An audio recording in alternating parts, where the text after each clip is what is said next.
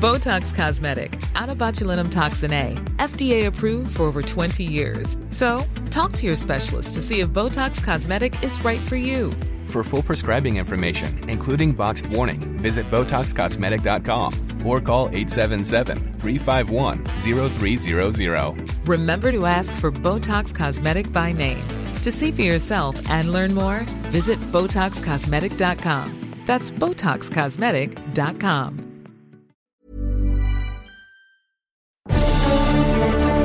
Cada martes por la noche, los expertos se reúnen para debatir, polemizar, desmenuzar a la noticia y a sus protagonistas en un sitio único, diferente y sin censura.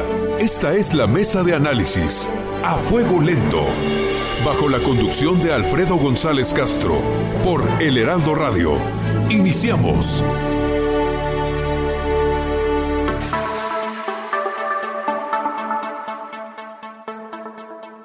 Lo que hace tan difícil ver el mundo con claridad no es su extrañeza, sino su normalidad. La familiaridad puede cegarnos. Muy buenas noches, gracias por sintonizarnos en esta emisión de la Mesa de Opinión a Fuego Lento. Soy Alfredo González Castro y esta noche, como en las últimas semanas, me acompaña en la conducción de este espacio mi colega y amigo Isaías Robles. Isaías, esta noche de qué va la cosa. ¿Qué tal, Alfredo? Muy buenas noches, buenas noches a todo nuestro público, un saludo a todos. Bueno, pues eh, vamos a hablar de cómo estamos asumiendo esta nueva realidad en distintos eh, puntos de las, del país, por supuesto en la Ciudad de México. Eh, ayer, por supuesto, como ya lo hemos venido informando desde nuestras distintas plataformas, lo mismo en el diario impreso que en radio, en televisión y en web, por supuesto, ayer, primero de junio, la Ciudad de México, como todo el país, entraron a la nueva normalidad con más de 25 mil casos confirmados de COVID-19 aquí en la capital del país, más de 4 mil activos, unos 6 mil sospechosos y más de 2.600 defunciones. Es Alfredo, es la triste realidad de la nueva normalidad para la capital del país. Bueno, Isaías, como bien lo dices, para analizar la situación de la capital del país se encuentra en la línea telefónica la doctora Oliva López Arellano. Ella es secretaria de salud precisamente de la Ciudad de México. Doctora Oliva, muchas gracias por aceptar nuestra invitación. Con gusto. Buenas noches y saludo a ustedes y a su auditorio. Bueno, doctora López Arellano, ¿cómo está la ocupación hospitalaria en la Ciudad de México de camas de hospitalización general y de camas con capacidad de intubación en comparación con los días anteriores? ¿Cómo va la bueno, cosa? tenemos tenemos eh, 75% de ocupación hospitalaria general y 60% de camas con ventilador. Esto, como ustedes saben, es algo que se mueve eh, muy rápido porque depende de la demanda eh, del día. Entonces, esos son los números que hemos tenido, digamos, con cierta estabilidad en los últimos días. Doctora, una, Pueden una, tener ligeras variaciones. doctora, una, una precisión, porque anoche en la conferencia eh, que se dan a las 7 de la noche todos los días para informar de la situación precisamente del, de la pandemia en, en, a nivel nacional, eh, el eh, se hablaba de que la ocupación era del 80% aquí en la capital del país. ¿Hay discrepancia entre las cifras federales y las que tiene la Ciudad de México? No, ahí depende de la hora eh, donde se reporte. Es el punto de corte es importante porque la ocupación hospitalaria es algo que se mueve muy rápido, eh, ni siquiera es, digamos, ni siquiera en horas, puede moverse en eh, unos minutos porque puede haber una demanda en algún hospital y en ese momento una demanda mayor y en ese momento pues la ocupación hospitalaria sube. Por eso como promedios estamos utilizando el 75%, que es, es digamos la estabilidad de los últimos días y 60% la ocupación de camas con ventilador. El día a día se tiene eh, con el número de camas y puede aumentar o subir. Yo les decía que ha estado estable, excepto ayer y antier que ya incrementó un poquito, un poquito las camas ocupadas. Esto todavía no modifica la tendencia, pero sí nos está apuntando de que tenemos un efecto eh, de que las personas hace 10 días, ¿no? Hubo más contagios. Más o menos esa es la el tiempo en el que se expresa el contagio en la demanda hospitalaria. Ya llegamos al pico de contagios de COVID-19 en la capital del país porque ahora nos anuncian que en julio será otro pico. Nosotros identificamos un momento de mucho contagio alrededor del 27 de abril, no, perdón, de eh, mayo, alrededor de los de la mitad de mayo. Ahí hubo un momento de, de contagio importante y eh, creemos que si no se sigue con las medidas de sana distancia y si no se mantienen las personas en su casa, excepto aquellas que se vinculan a actividades esenciales, sí vamos a tener otro eh, punto de, de alza del número de contagios y por lo tanto en 10, 15 días de nuevo se va a expresar en el número de personas que requieran hospitalización y atención de medicina crítica. Por eso es muy importante señalar que seguimos en semáforo rojo. Muy importante. Que construir una nueva normalidad significa no bajar la guardia, significa seguir manteniendo la higiene, la sanitización, la sana distancia, que tenemos que aprender a vivir con el nuevo coronavirus, pero que entre todos, entre todos podemos eh, construir esta nueva normalidad con nuevas reglas. Doctora Oliva López Arellano, secretaria de Salud de la, de la Ciudad de México, ¿qué tanto nos falta para llegar a la famosa meseta y para que comience el descenso si se siguen las, las indicaciones de la autoridad? Según los cálculos. por ejemplo, en las estimaciones, en los últimos siete días habíamos estado en esa en esa ligera estancamiento, en esa ligera meseta. Pero como les señalo, los últimos dos días tuvimos un incremento. No, no importante, pero ya empieza a apuntar a que es un incremento. Entonces, por eso reiterar las medidas personales y las medidas que las empresas que estaban ya consideradas como esenciales y las nuevas que se suman tienen que seguir en términos de flujos de personas, de regulación de, horarios, de escalonamiento de horarios, de medidas de sana distancia. O sea, hay toda una serie de lineamientos muy rigurosos para mantener esta seguridad sanitaria, para protegernos en el espacio en el que estemos, laboral, doméstico, eh, público, y sobre todo que no bajemos la guardia. Seguimos en semáforo rojo y eso quiere decir que los contagios son todavía frecuentes, que el virus está circulando intensamente, que aun cuando en los últimos días tuvimos una ligera meseta, eso no nos puede, eh, no podemos bajar la guardia y decir que ya está todo resuelto, sino más bien seguir insistiendo y reforzando estas medidas. En este sentido, eh, doctora López Arellano, ayer hubo un notable aumento en la movilidad en la capital. ¿Hay temor de que en dos semanas, a partir justamente de esta nueva normalidad, tengamos un rebrote por los contagios que pudieran darse a partir de esta situación, de que la gente está saliendo ya eh, de manera mucho más frecuente a la, a la calle y a la actividad pública? Si esta movilidad no va acompañada de las medidas, de todas estas medidas de sana distancia y de higiene y sanitización y de todo la el uso de, de las de los recursos que tenemos para protegernos y proteger a los demás, sí podríamos estar pensando que habría en 15 días un incremento en los hospitalizados y en las camas con ventilador. Pero aquí apelamos, como siempre, a la conciencia ciudadana, a la responsabilidad, a la solidaridad y también a la información. La Ciudad de México ha puesto a disposición de todas las personas información y dispositivos diversos para eh, poder apoyar este resguardo domiciliario o esta movilidad con seguridad el SMS 51515 COVID-19 es muy importante usarlo. Si tenemos el menor síntoma de, de respiratorio, por favor no salir de casa, aislarnos, autoaislarnos y utilizar este sistema de mensaje de SMS para poder eh, utilizar los filtros que la Ciudad de México, el gobierno de la ciudad pone a disposición de las personas y el monitoreo automatizado y el seguimiento durante varios días. Si tenemos síntomas respiratorios, seamos responsables y quedémonos en casa. Si no tenemos que salir a actividades esenciales, quedémonos en casa. y sobre todo adultos mayores y personas con comorbilidades como obesidad, diabetes, hipertensión, quédense en casa para que no se pongan en riesgo. Ese sería el mensaje. Doctora Oliva, Oliva López Arellano, nada más ya para ir cerrando la, entrevista, eh, se dijo que la, en la CDMX va a duplicar, se van a duplicar las pruebas de COVID-19. ¿Cuántas se aplicarán y a quiénes eh, eh, se, hará esta prueba? Bueno, desde el inicio de la, de la epidemia en la ciudad, nosotros empezamos a aplicar sistemáticamente pruebas. Ahora ya llevamos más de 33 mil pruebas aplicadas de manera estratégica. Una parte muy importante en el sistema de vigilancia epidemiológica de, eh, monitoreo Centinela, que es muy en coordinación con el Gobierno de México y con la Subsecretaría de prevención y promoción de la salud.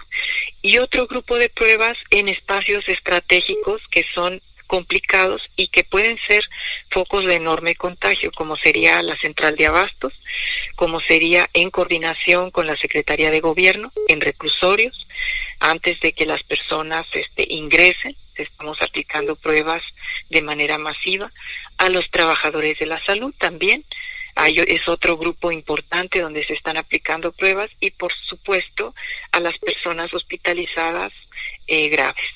Entonces hemos aplicado este número de pruebas y también en los centros de salud. Esto es importante porque en centros de salud donde van personas con sintomatología leve. Entonces, en centros monitores COVID, que son centros de salud de primer contacto, llevamos ya más de 33 mil pruebas y la meta es eh, tener una un número de pruebas llegar a 150 por 100 mil habitantes. Muy bien, pues ir incrementando progresivamente y sobre todo para el monitoreo de brotes locales, de sitios de mucho contagio, de sitios que podrían tener eh, pues una explosión de casos.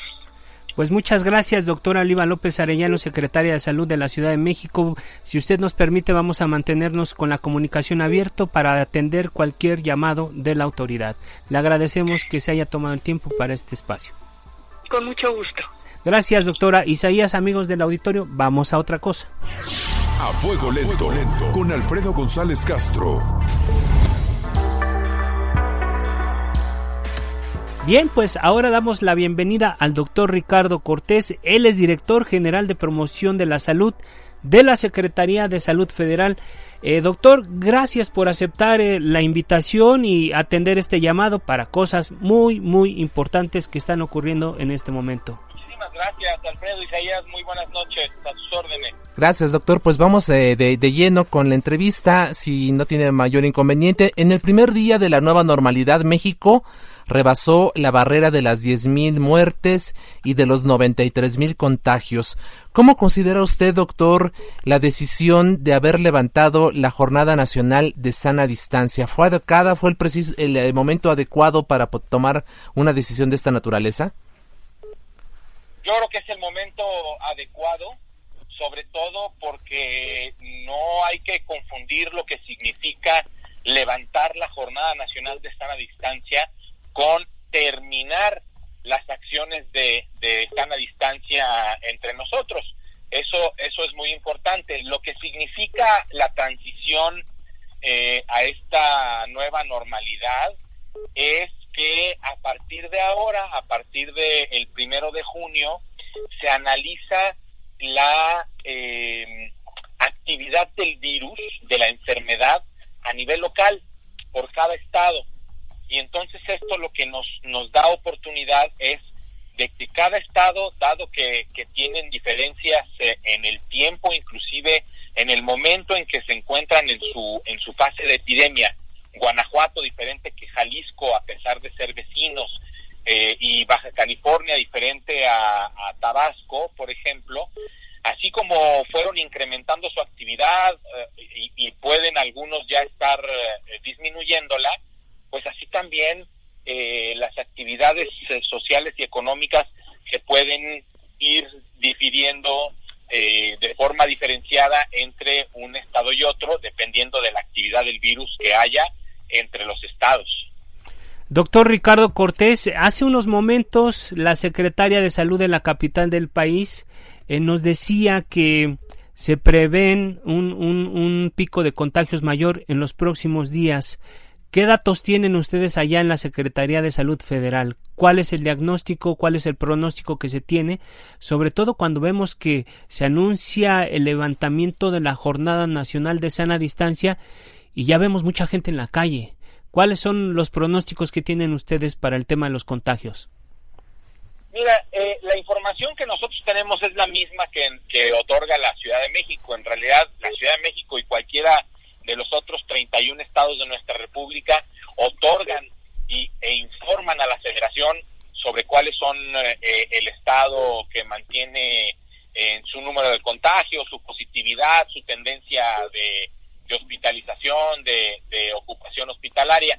Entonces, eh, la Ciudad de México amanece el primero de junio en semáforo rojo, básicamente igual que el resto de las de los estados, a excepción de Zacatecas, que, que en la evaluación eh, de los indicadores se eh, registró en color naranja. El semáforo, recordemos que tiene cuatro colores. Entonces, la Ciudad de México está viviendo su eh, pico epidémico y el decir que el pico epidémico sería en determinada fecha, como lo mencionó en, un, en algún momento el doctor López Gatel, no significa ni significará nunca que solamente ese día que se dijo que sería el pico máximo eh, será el único día y el único momento y de ahí para abajo forzosamente.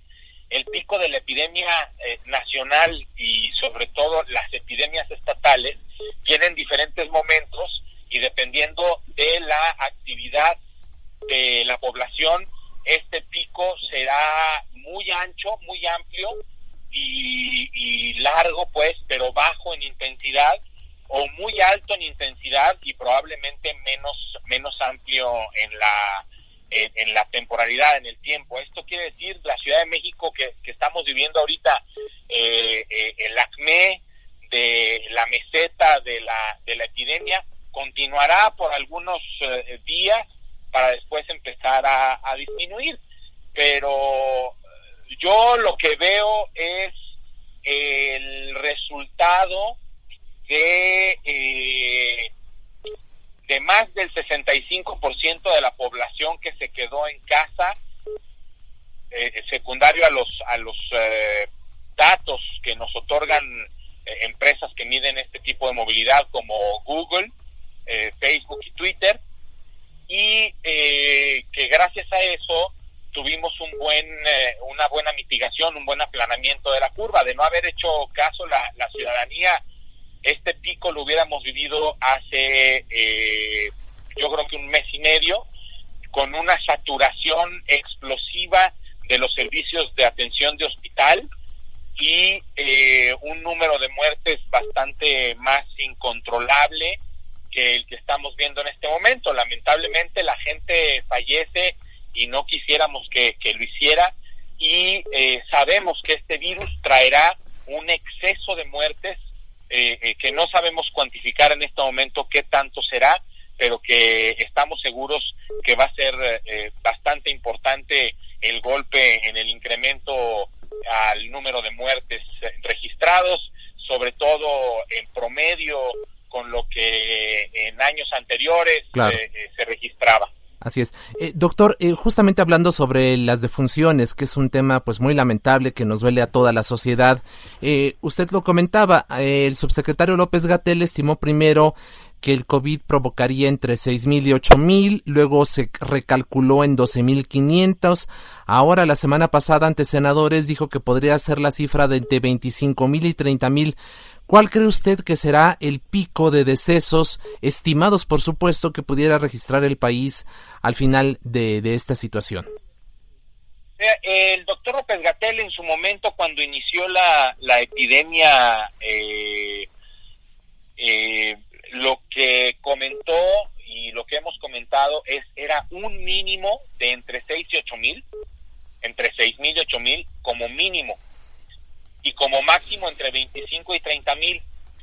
Y esto es en los registros oficiales que, que, tengamos, que nos puedan otorgar los, los eh, diferentes servicios de salud de, todo el país.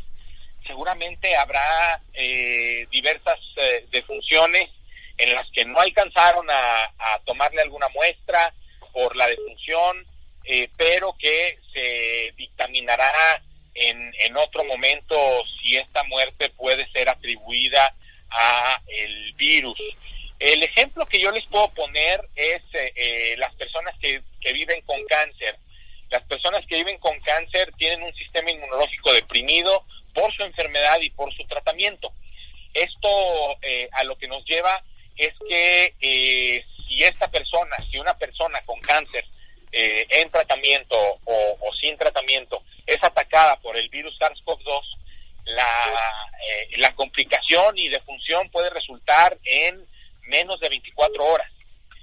Esto lo que nos lo que nos hace es estar cuasi imposibilitados en registrarlo como SARS-CoV-2, como COVID, eh, para tomar muestra y todo, porque además pudieron haber fallecido, por ejemplo, en sus casas.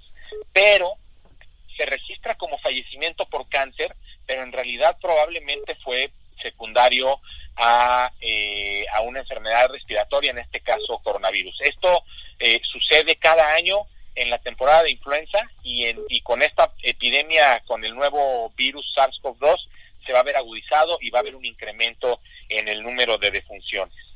Para, para eh, ir perfilando ya la salida de este tiempo, de este, de este bloque, doctor Ricardo Cortés, hoy prácticamente todo el país está en semáforo rojo. ¿Cuándo estiman ustedes como autoridades que estaremos en verde en la mayor parte del país y sobre todo en las grandes ciudades como, como la Ciudad de México, Guadalajara o Monterrey? Mira, eh, los, los indicadores del semáforo son cuatro y eh, se tomó una decisión pragmática para tomar eh, la máxima precaución ¿Esto qué significa? Que si un Estado tuviera un, uno de sus indicadores en verde, otro en amarillo y uno en naranja y uno en rojo, el Estado de forma automática va a ser clasificado como semáforo rojo para evitar que la gente salga en, exceso a, las calles y que el resto de indicadores se vayan transformando y vayan creciendo en su intensidad. Al contrario, se toma el rojo para que la gente siga en casa y entonces el rojo transita a naranja, el naranja transita a amarillo, el amarillo a verde y así vayamos disminuyendo los riesgos. ¿Qué tanto tiempo se va a tardar? La verdad es que depende desde mi punto de vista de dos cosas. Uno, que la gente siga haciendo caso a las eh, eh, indicaciones de las autoridades sanitarias locales y federales, o sea, a la Secretaría de Salud del Gobierno Federal y a, y a los gobiernos estatales, para quedarse en casa, que las personas empleadoras eh, eh, también hagan eh, caso y utilicen los lineamientos que se publicaron hace apenas unos días para la nueva normalidad, de la seguridad sanitaria en el entorno de trabajo. Y em, que la, que la vigilancia epidemiológica en los estados sea la mejor que, podemos tener con muchos datos bien registrados, bien actualizados para poder eh, eh, definir los colores que cada estado tengan. Por ejemplo, Quintana Roo, específicamente la ciudad de Cancún, tiene solo uno de sus cuatro indicadores en rojo y por eso está en rojo, pero el resto de sus indicadores están en verde y en amarillo seguramente el rojo eh, estará transitando en muy poco tiempo, en cuestión de un par de semanas, a colores naranja y amarillo para poder empezar a regresar a, eh, bueno, a transitar, no a regresar, a transitar a una nueva normalidad. Así es. Doctor eh, Ricardo Cortés, director general de promoción de la salud de la Secretaría de Salud Federal, le agradecemos mucho que haya compartido esta información con nuestro público y si nos permite, pues mantenemos la comunicación abierta para seguir dando datos a todo nuestro auditorio. Muchas gracias por lo pronto. Al contrario, muchísimas gracias a ustedes por la invitación, eh, que pasen una excelente noche y, estamos eh, a sus órdenes. Perfecto, muchas gracias doctor. Bueno, pues ahí está una postura de las autoridades. Invitamos a nuestros radioescuchas a participar a través de nuestras redes sociales en Twitter, arroba Heraldo de México, en mi cuenta personal, arroba Alfredo Les, y en tu cuenta, Isaías, para que nos escriban. Arroba Isrobles, allí puede usted estar en contacto también vía virtual con nosotros. Por lo pronto, Alfredo, si te parece bien, vamos a hacer una pausa y volvemos.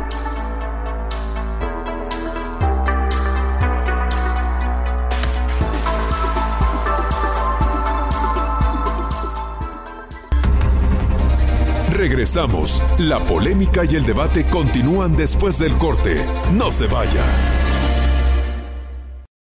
Está usted en la mesa de análisis a fuego lento con Alfredo González Castro por El Heraldo Radio. Pues volvemos a la mesa de opinión a fuego lento. Y bueno, Isaías, tenemos otro invitado. Así es, ahora se encuentra en la línea telefónica Francisco Fernández Alonso. Él es presidente de la Cámara Nacional de la Industria de Restaurantes y Alimentos Condimentados, la Cañirac. Licenciado Fernández Alonso, bienvenido, muchas gracias, muy buenas noches. Gracias por tomar la llamada del Heraldo Radio. Al contrario, muchas gracias, qué buena oportunidad para platicar con ustedes de esta crisis en la que se encuentra este tan importante gremio. Así que estoy a sus órdenes. Pues primero eh, le pediríamos precisamente un balance. ¿Cuántos establecimientos han cerrado y cuántos empleos se han perdido en el sector por la pandemia provocada por el COVID-19, licenciado Fernández Alonso? Sí, cómo no, mira, déjame platicarte. Nosotros hicimos un primer cierre a principios del mes de mayo, que en ese momento calculamos que ya se habían perdido en ese momento el 5% del gremio y más o menos algo similar en cuanto a empleo. Voy a platicar un poco cómo hicimos todo esto. En el 2009 tuvimos una influenza que le pegó al gremio en su valor, perdimos casi el 9% del valor, un poco más del 9% del valor, y estuvimos cerrados 15, 17 días, depende de dónde estuvieras, haciendo un, una, una, una reflexión general, 15 días. En este momento estamos hablando prácticamente de, en ese momento ya se cumplió un mes y ahora llevamos para los dos meses, más bien ya cumplimos los dos meses de, contingencia. Entonces el impacto, primero hicimos un cálculo de un 5% y ahora al doble, ya nos vamos al 10. ¿Esto qué significa en términos numéricos? Mira, el gremio restaurantero está conformado por 600 mil unidades económicas. Por supuesto, aquí son desde micros, es un gremio que es la mayoría micros, pequeños y medianos y por supuesto grandes grupos. Entonces, si hablamos sobre ese universo, estamos hablando de el haber perdido ya el 10% de todas esas unidades. O sea, ya, ya seguramente ya no abrirán alrededor de 60 mil unidades de estas, de todo tipo, grandes, pequeñas y medianas. De hecho, en la Ciudad de México ya tenemos registrados restaurantes de buen nivel que ya cerraron sus puertas, porque no pudieron o no tienen los elementos suficientes para poder contrarrestar a esto. En términos de empleo, el número todavía es más preocupante, porque en un gremio que emplea de manera directa a más de 2 millones 100 mil mexicanos, pues hablar de 5%, eres meta hablar de 100 mil. 10% estás hablando de 200 mil personas. 200, o sea, es 200 mil personas. Y bueno, y al final de la, de la epidemia, de la pandemia, en realidad no sabemos exactamente hasta dónde va a afectar por muchas razones. Por todo el sistema este del semáforo rojo y naranja que ustedes ya conocen, se va a abrir de manera gradual. Así los establecimientos. Entonces, eh, esto significa, de alguna manera el mensaje que se está dando es, oigan, sí regresamos a la normalidad, pero ojo con los contagios. Eso es lo que lo vimos todos los días en las noticias es lo que nos dicen las autoridades todos los días.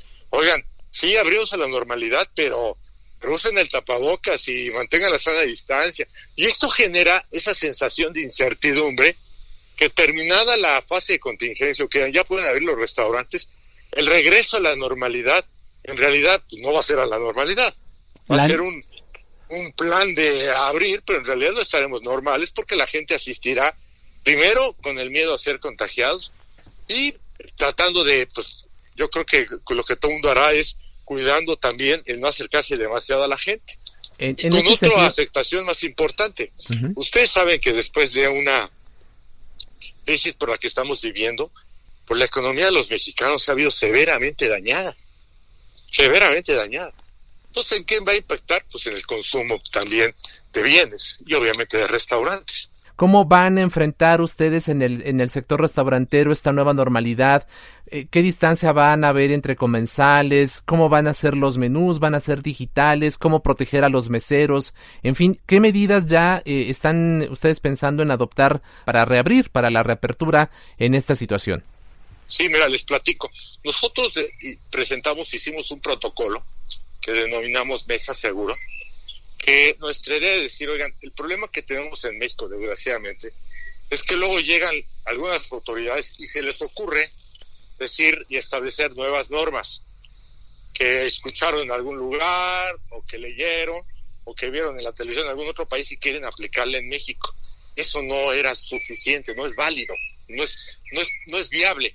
Por ejemplo, ustedes, yo he visto en, muchos, este, en las redes sociales que aparecen lo que hicieron algunos restaurantes en Ámsterdam, que hicieron unas cabinas, unas cabinas de, de vidrio, ¿eh? y las pusieron afuera casi en el, junto al río, ¿no? Claro. Y evidentemente yo decía, pues sí, sí, sí, se ve muy padre, se ve muy todo, pero México no es, México no es Olala, ¿no? Ni la Ciudad de México es, es Ámsterdam. Y ni el clima es igual, ¿no? Tú imagínate tratar de, de, poner una norma de estas en, en Mexicali, ¿no? Quiero ver quién se va a meter una cabina en, con esos climas tan extremosos. La inversión que eso implica, además, ¿no? La inversión. La inversión, pero es inviable. La verdad es que nosotros seguimos a ver, jóvenes, esto es inviable, porque en México no es así, no, es, no, no son las mismas características. Entonces la Canirac presentó un protocolo eh, en donde tomamos en cuenta a 32 experiencias, tanto en Europa, en los países como Alemania, España, Francia, y consideramos también las experiencias en ciudades como Nueva York, como Los Ángeles, Miami, y por supuesto consideramos algunas experiencias que nosotros consideramos exitosas aquí en México y considerando la norma oficial mexicana. Todo esto lo unimos en un protocolo y se lo presentamos a la Secretaría de Salud.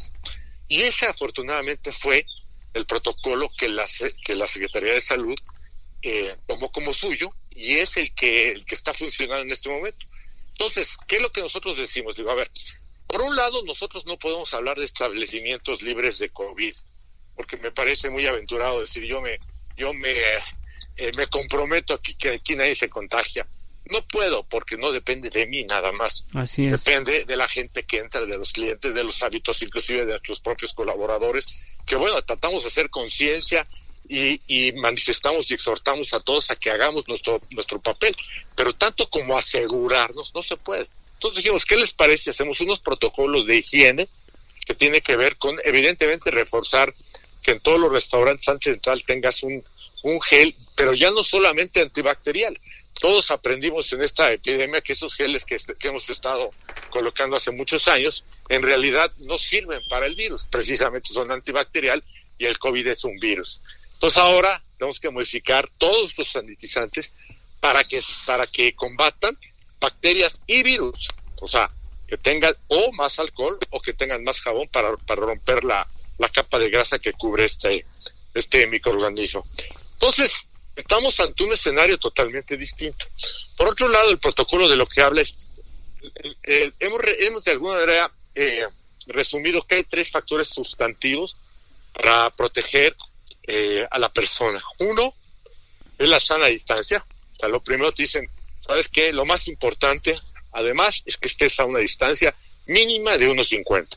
O el protocolo de que habla de mantener distancias reales efectivas. Por supuesto, si alguien los quiere reducir, pues estamos en problemas. Pero lo que te dice, 1,50 distancia. Ahora, nosotros lo que estamos hablando es, eso significa casi lleva a un 80 o 2 metros entre mesa y mesa. O sea que es, estamos hablando de un espacio bastante eh, considerable, sí.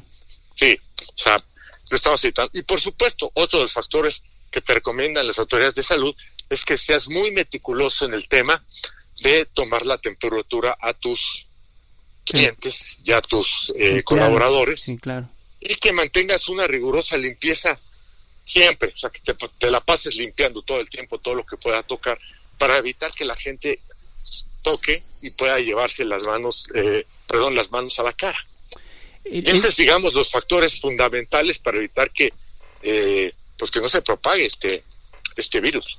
En términos económicos, licenciado Francisco Fernández, eh, yo le preguntaría a cuánto más o menos calculan que ascienden las o en cuánto calculan que ascienden las pérdidas económicas en este momento. Y también estas medidas, ¿cuál el costo de todas estas medidas? Y por ejemplo, si un restaurante pequeño puede darse el lujo, pues eh, justamente de implementarlas. las pérdidas contra la inversión que tienen que hacer, en pocas palabras. Mira, en realidad estamos en, un mundo muy, muy complicado. Estamos, la, verdad de las cosas es que ya, ya le costó a todo el gremio y nos va a seguir costando. O sea, no hay, digamos, una analogía. Okay. déjenme hablarles de números. El PIB restaurantero en 2019 andaba superior a los 300 mil millones de pesos. ¿ok? Si lo dividimos por día, nos va a dar una cantidad. ¿Cuándo va, ¿Cuánto va a costar el gremio? Pues ahora sí que dividan esa cantidad y multiplíquenla por los días en los que vamos a estar cerrados y ese es el impacto que va a tener. Es el impacto que va a tener al final. Si son 60 o son 80 días, pues se va a crecer. Depende de la localidad. Por supuesto, están concentrados los restaurantes mayoritariamente en las zonas urbanas son, digamos, donde están las más las mayores inversiones. Son 300 mil millones por año, ¿verdad? Así es, así es. Y eso se divide por los días y los días que dejaron de, de, trabajar.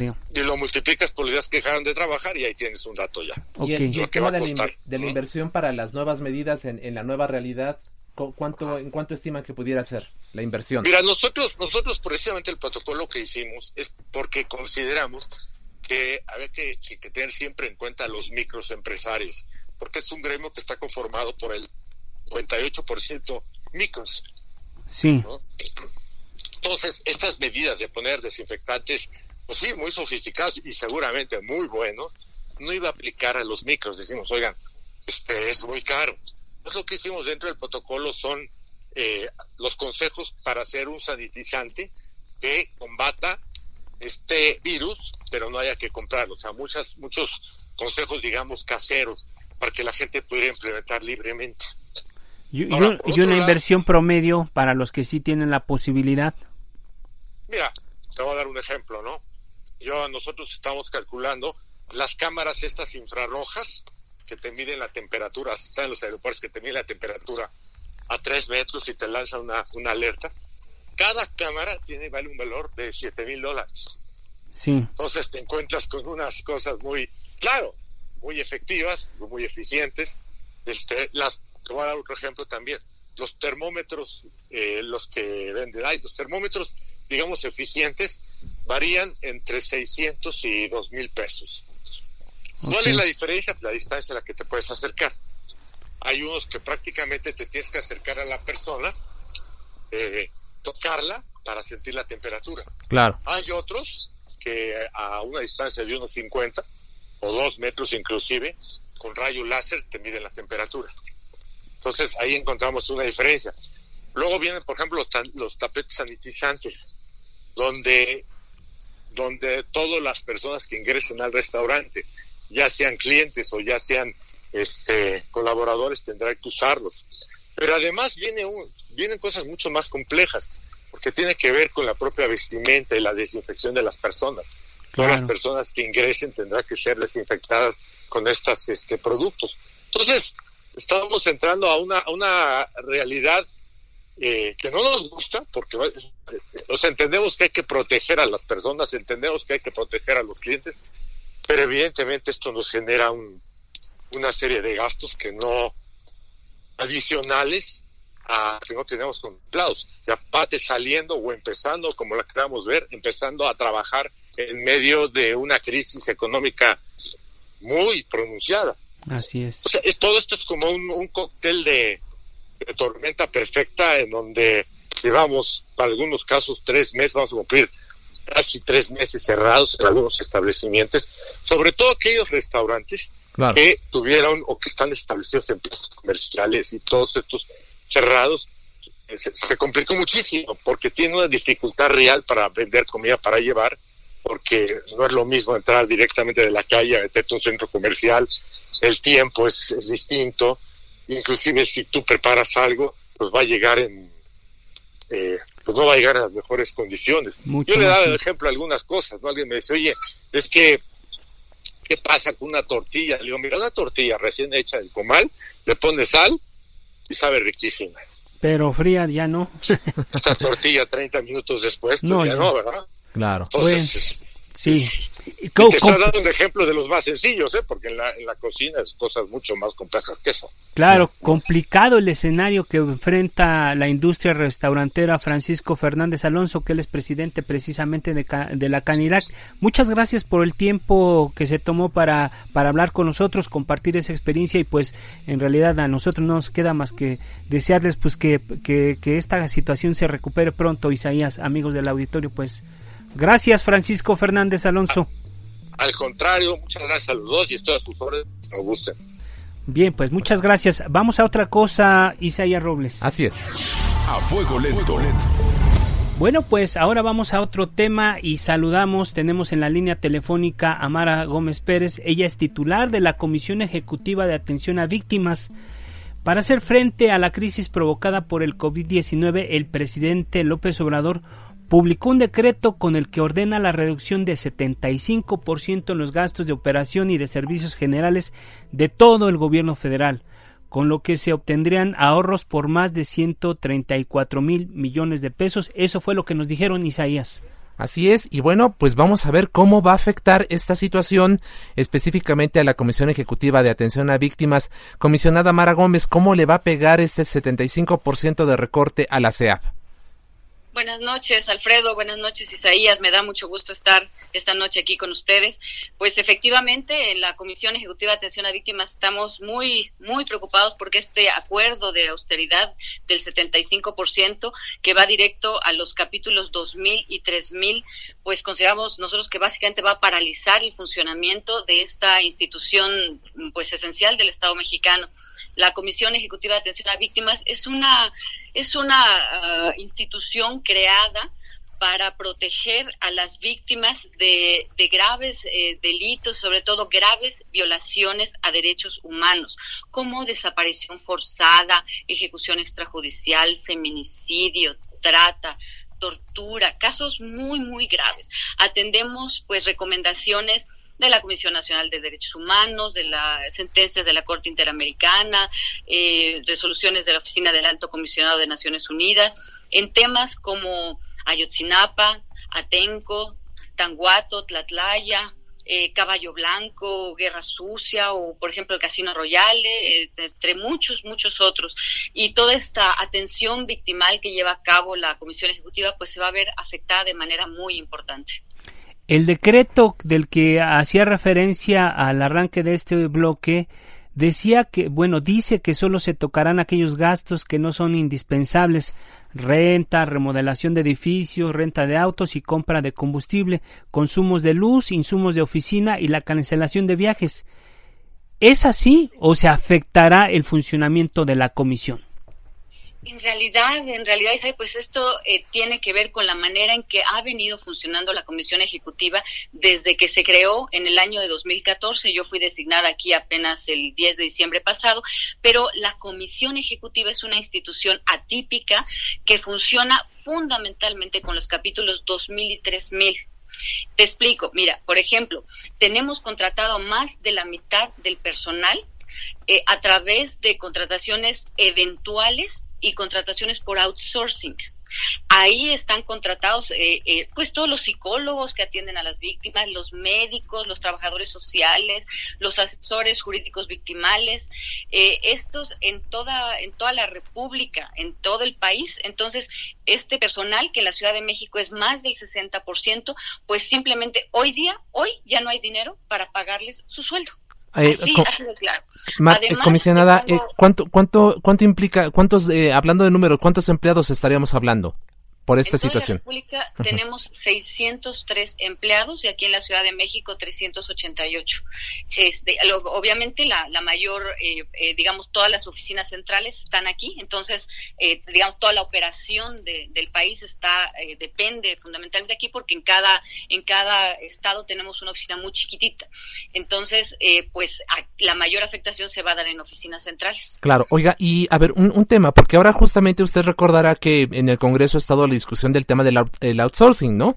Y la Secretaría del Trabajo pues ha dicho que las empresas no deberían de tener más que un cierto porcentaje de sus trabajadores bajo esta modalidad.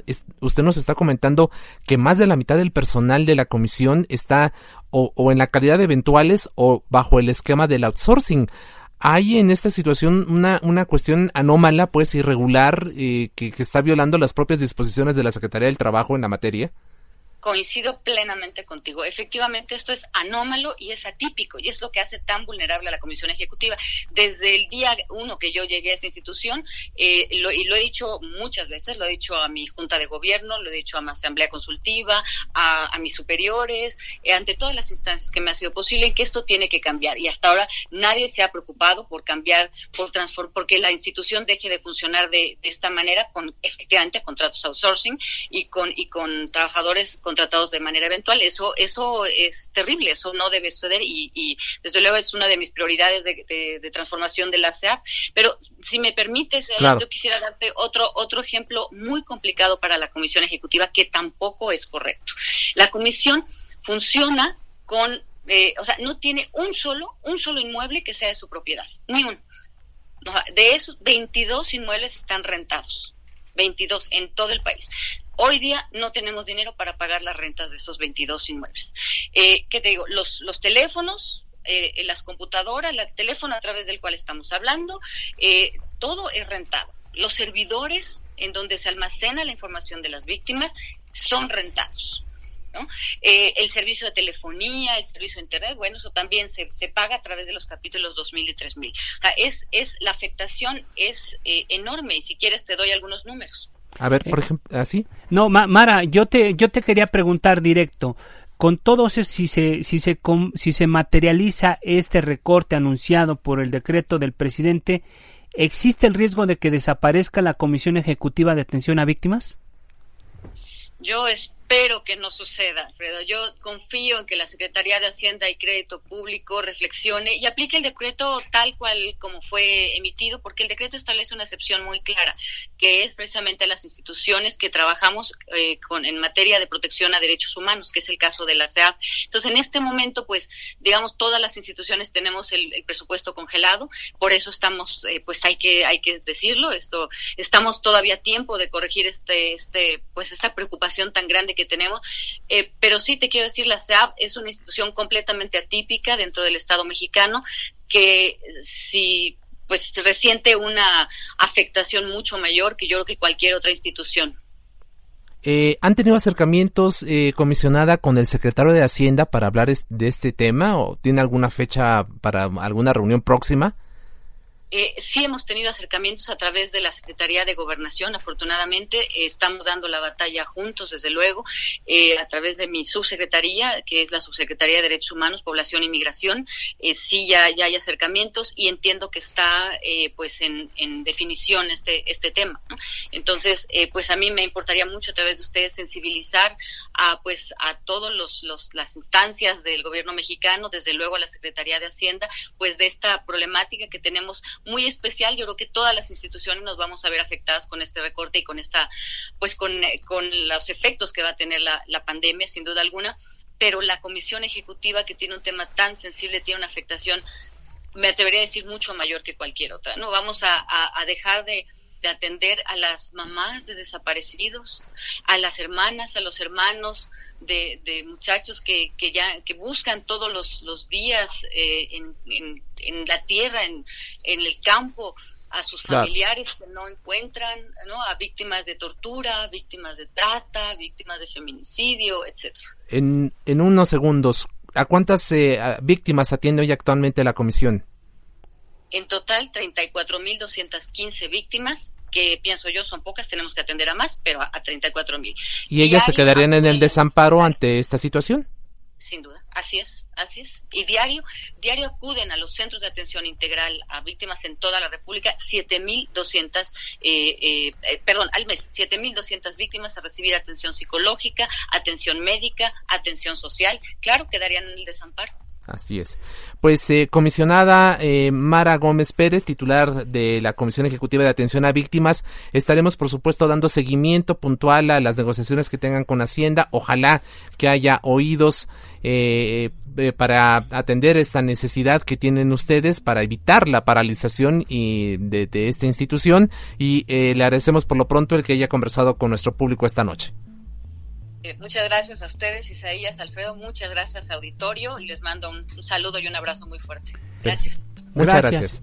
Muy buenas noches, Isaías, pues llegamos al final. Así es, agradecemos a quienes hacen posible este esfuerzo. Orlando Oliveros en la producción, Jorge Aguilar en los controles técnicos. Muy buenas noches, descanse, cuídese, quédese en casa es el llamado que le reiteramos. Y recuerde usted el jueves a las 10 de la noche en la mesa de opinión en coproducción con la silla rota, Jorge Ramos, Alfredo González. Alfredo, muchas gracias, muy buenas noches. Buenas noches, descanse. La polémica por hoy ha terminado. A fuego lento, lento. por El Heraldo Radio.